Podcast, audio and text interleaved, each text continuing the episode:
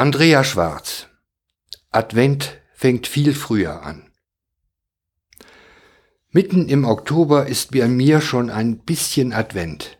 Nein, nicht wegen des Spekulatius und der Weihnachtsmänner, die im Supermarkt stehen. Die finde ich zu dem Zeitpunkt eher langweilig. Es ist Oktober und ich warte. Ich halte Ausschau, spitze die Ohren, bin aufmerksam. Ich warte auf die Wildgänse.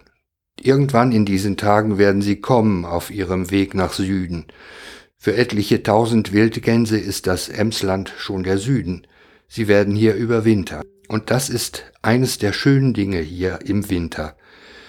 Immer wieder sieht man Gruppen von Gänsen oder wilden Schwänen fliegen oder richtiger gesagt, zuerst hört man sie. Und dann schaut man empor, sucht den Himmel ab und sieht sie in ihrer typischen Keilform mal wer oder weniger perfekt fliegen. Was haben die Wildgänse mit Advent zu tun?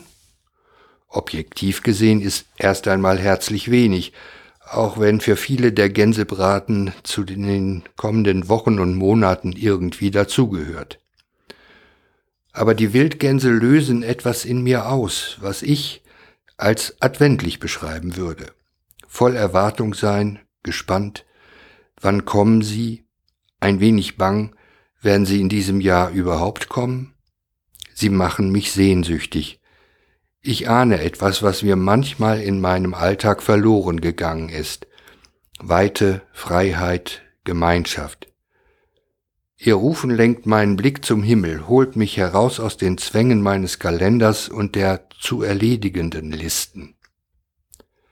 So wünsche ich mir den Advent dann in einigen Wochen, wartend, sehnsüchtig, bang den Himmel absuchend. Aber adventlich leben, das geht durchaus das ganze Jahr über und ist eigentlich eine Grundhaltung für uns Christen.